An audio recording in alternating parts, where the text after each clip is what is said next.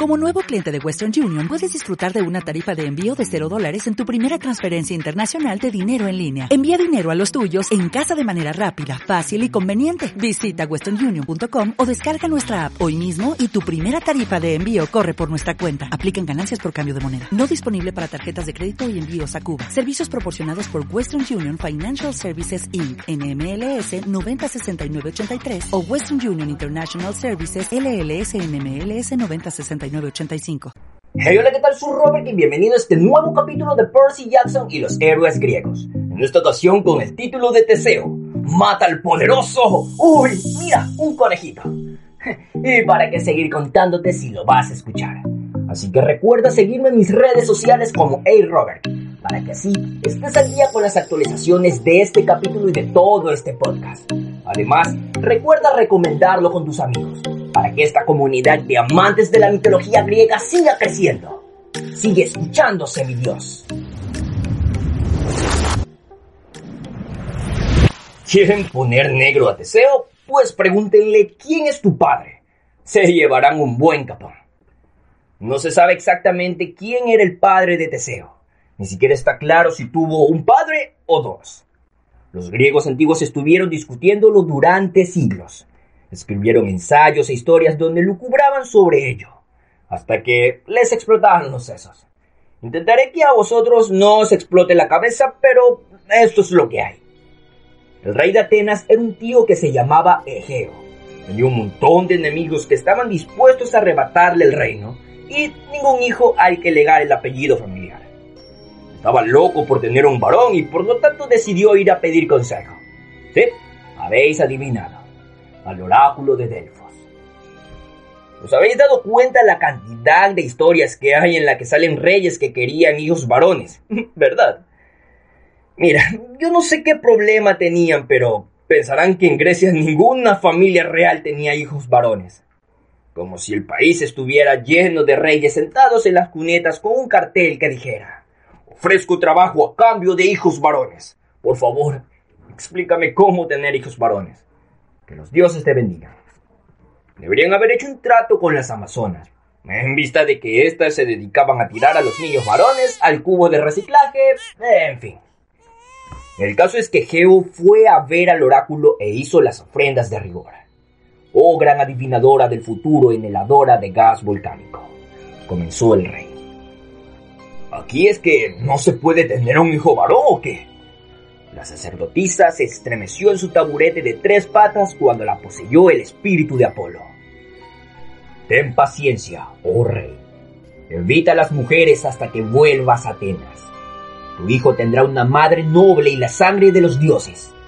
Pero solo llegará en su momento. ¿Eso qué significa? Gracias por su ofrenda, que pases un buen día. La respuesta exasperó a Egeo que se pasó refunfuñando todo el camino hasta su barco y se preparó para el largo viaje de regreso. Viajando por tierra, Delfos no quedaba tan lejos de Atenas, pero en aquel entonces uno nunca viajaba por tierra a menos que estuviera loco o desesperado. Los caminos eran casi siempre senderos de vacas llenas de lodo o pasos de montaña traicioneros. Los pocos tramos practicables estaban infestados de bandidos, monstruos y de centros comerciales de lo más hortera. Por todo esto, los griegos siempre viajaban en barco, que aunque no es que fuera precisamente seguro, sí era menos arriesgado. Para volver a Atenas, Egeo tenía que circunnavegar el Peloponeso, ese enorme trozo de tierra colgante que forma el sur de Grecia continental. El viaje era un rollazo, pero Egeo quería regresar vivo a casa. No tenía otra opción sus enemigos se les había encantado atraparlo en los caminos, donde podían tenderlo una emboscada, cortarlo en pedacitos y hacer que pareciera obra de algún monstruo o una oveja furiosa. Así que el rey Egeo navegó alrededor del Peloponeso. De vez en cuando amarraba en alguna ciudad y cenaba con el rey local. Egeo le contaba su lacrimógena historia y pedía consejo a su anfitrión sobre las palabras del oráculo. Y el rey local siempre le decía algo tipo, Ah, ¿quieres una esposa? Pues yo te consigo una ahorita mismo. Mi sobrina está disponible. Todo el mundo quería liarse mediante el matrimonio con una ciudad poderosa como Atenas, Pero Egeo recordó lo que había dicho el oráculo. Tenía que evitar a las mujeres hasta llegar a casa. Por eso no hizo más que declinar ofertas de jóvenes hermosas, lo cual no le quitó ni un poco de su mal humor. Después de viajar durante semanas, llegó a una pequeña ciudad llamada Tricina, a unos 100 kilómetros al sur de Atenas. Lo único que le quedaba ya por hacer era atravesar el Golfo Sarónico y estaría en casa. El rey de Tricina se llamaba Piteo. Como su ciudad estaba cerca de Atenas, Piteo y Egeo se conocían bastante bien y salían de vez en cuando por ahí, a pesar de que sus dios dioses patrones eran rivales. Atenas era de Atenea, mientras que el dios de Tricina era Poseidón. Tenían un buen gusto allí en Tricina. En fin, es que los dos reyes se pusieron a charlar sobre la profecía del oráculo. Pero, ¿qué demonios? exclamó Piteo.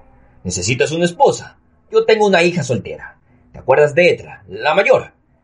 Ah, colega, te lo agradezco mucho, contestó Egeo. Pero tengo que evitar a las mujeres hasta que llegue a casa, así que... ¡Etra! La llamó entonces Piteo. Ven un momento, ¿quieres? La princesa entró en el comedor. Hola. A Egeo se le cayó la barbilla en el plato. Era tan guapa a rabiar. murmuró Egeo.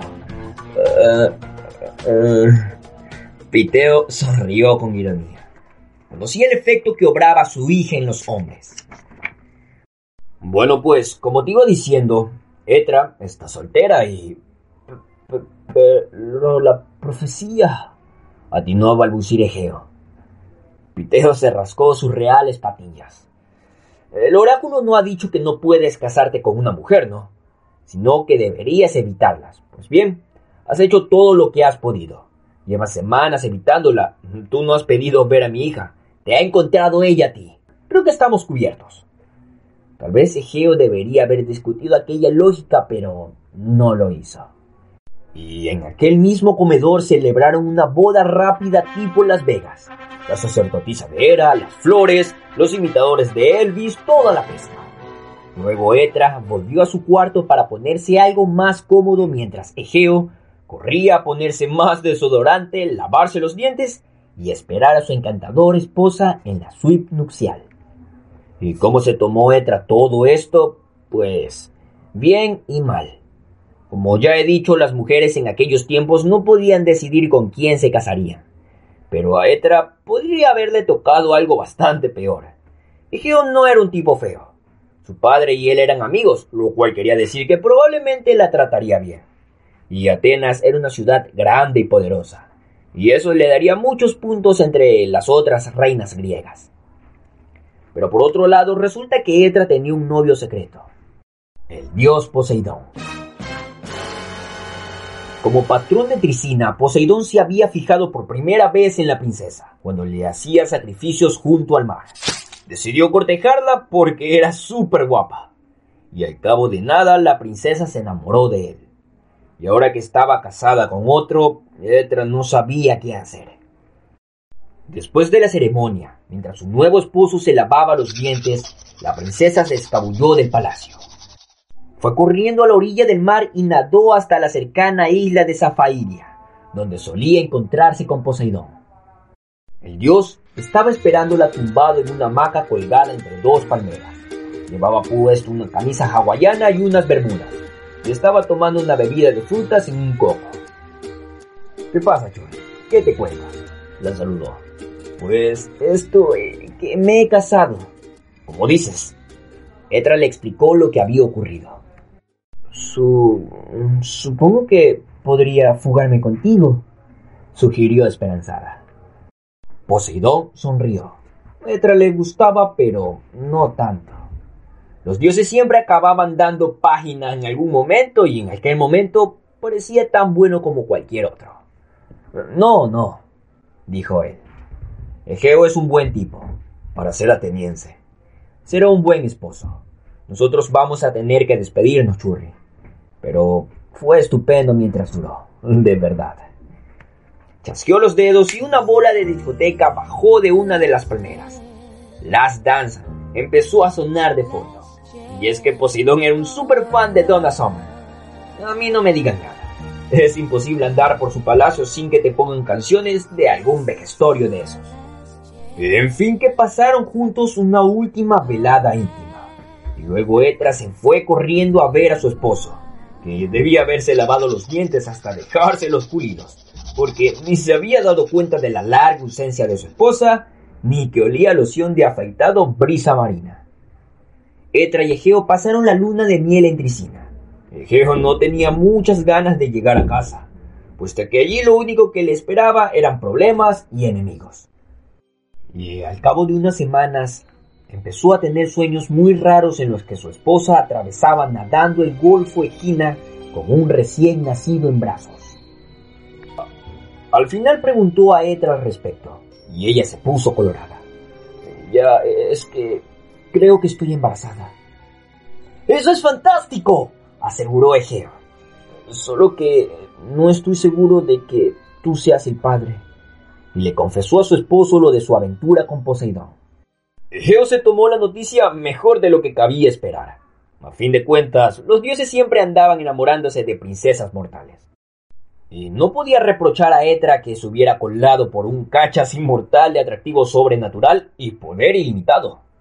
Y tampoco podía maldecir a Poseidón si que se le arrollara un tsunami o se lo tragara un terremoto, así que...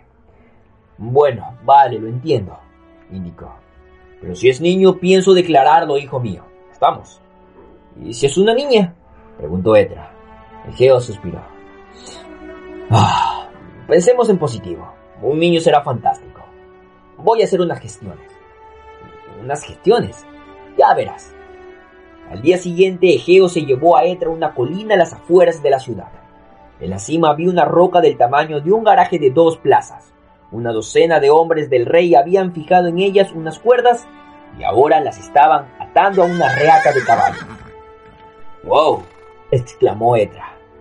Eh, ¿Vamos a mover esa roca? Eh, sí, ahora lo verás. Egeo se acercó a un agujero junto a la roca y se sacó la espada. En la empuñadura de esta espada está el escudo de armas de Atenas. ¿Lo ves? El búho y la rama de olivo. Sí. Y estas son mis iniciales, aquí en el pomo. Es una hoja excelente, de bronce celestial y todo. Y tiró la espada al agujero. También voy a enterrar esto. Uno de los criados le tendió una caja de zapatos de madera. Egeo la abrió para que Etra viera lo que había dentro. Y adentro había, lo habéis adivinado, unos zapatos. La joven lanzó un silbido. Son unas sandalias buenas. Y tanto. Suela de cuero, cintas de buena calidad, plantillas ortopédicas estas sandalias son para toda la vida, dijo, y tiró la caja de zapatos al agujero. Puede que os estéis preguntando a qué venía tanto jaleo por un par de sandalias. Pues en aquel entonces era súper difícil dar con un calzado bueno. No podías ir a un Foot Locker y comprarte unas salidas. Si querías ser un héroe y abrirte paso por guaridas de monstruos, nidos de víboras y campos de batallas, no podías ir descalzo y desde luego a nadie le apetecía andar resbalándose en sangre y tripas con unas chanclas baratas. Para sobrevivir, unas buenas sandalias eran tan importantes como una buena espada. Los hombres de Geo cogieron las cuerdas, que se tensaron. Los caballos giraron y muy despacito fueron arrastrando la roca gigante hasta que se descubrió el agujero. Ya está, dijo Egeo. Si nuestro hijo es varón, espera hasta que sea mayor de edad luego dile que le dejé unos regalos debajo de esta roca. Si puede recuperarlos, será digno de ser hijo mío. Entonces deberá ir a Atenas. Petra frunció el ceño. ¿Quieres que yo le diga eso? ¿Y tú dónde vas a estar? Cariño, ¿te acuerdas de estos sueños tan raros que tengo últimamente? Pues cada vez son peores. Si vienes conmigo a Atenas, estoy seguro de que mis enemigos te matarán. Jamás permitirán que des a luz a mi heredero y aunque el niño llegara a nacer, nunca estaría salvo allí. Es mejor que vuelva yo solo a casa y guarde el secreto de nuestro matrimonio. Así mis enemigos pensarán que no he podido tener descendencia y se conformarán a esperar que me muera. Pero cuando mi hijo haya crecido lo suficiente para defenderse, puede venir a Atenas y ocupar su legítimo lugar como príncipe heredero. Así que ¿Quieres que me quede aquí y críe el niño yo sola durante, no sé, unos 16 o 17 años. Eso sería genial. Gracias. Egeo le dio un beso. Bueno, que el barco me espere en el puerto. Te quiero. Que pases un buen embarazo. Egeo regresó a Atenas y dejó a Etra en Tricina, esperando a que naciera su hijo. Ella casi prefería que fuera una niña. Así podría descansar tranquila. Ni a Egeo ni a Poseidón le importarían, siendo como eran unos feministas liberales. Y Etra podría criar a su hija en paz y no tendría que preocuparse de sandalias enterradas ni nada. Pero si nacía un niño, bueno. Etra al menos confiaba que de mayor fuera un héroe. Entonces sus dos padres estarían orgullosos de declararlo hijo suyo. Como ya imaginaréis, tuvo un hijo varón, y los narradores griegos se pasaron los siguientes mil años discutiendo sobre quién era su padre. Unos decían que Geo y otros decían que Poseidón. Habían quienes sostenían que tenía dos padres. Estoy seguro que es médicamente imposible. Aunque claro, estamos hablando de dioses, así que quién sabe. En cuanto a Etra, crió ella sola a su hijo durante los primeros 17 años. Y esto requirió también una clase especial de heroísmo.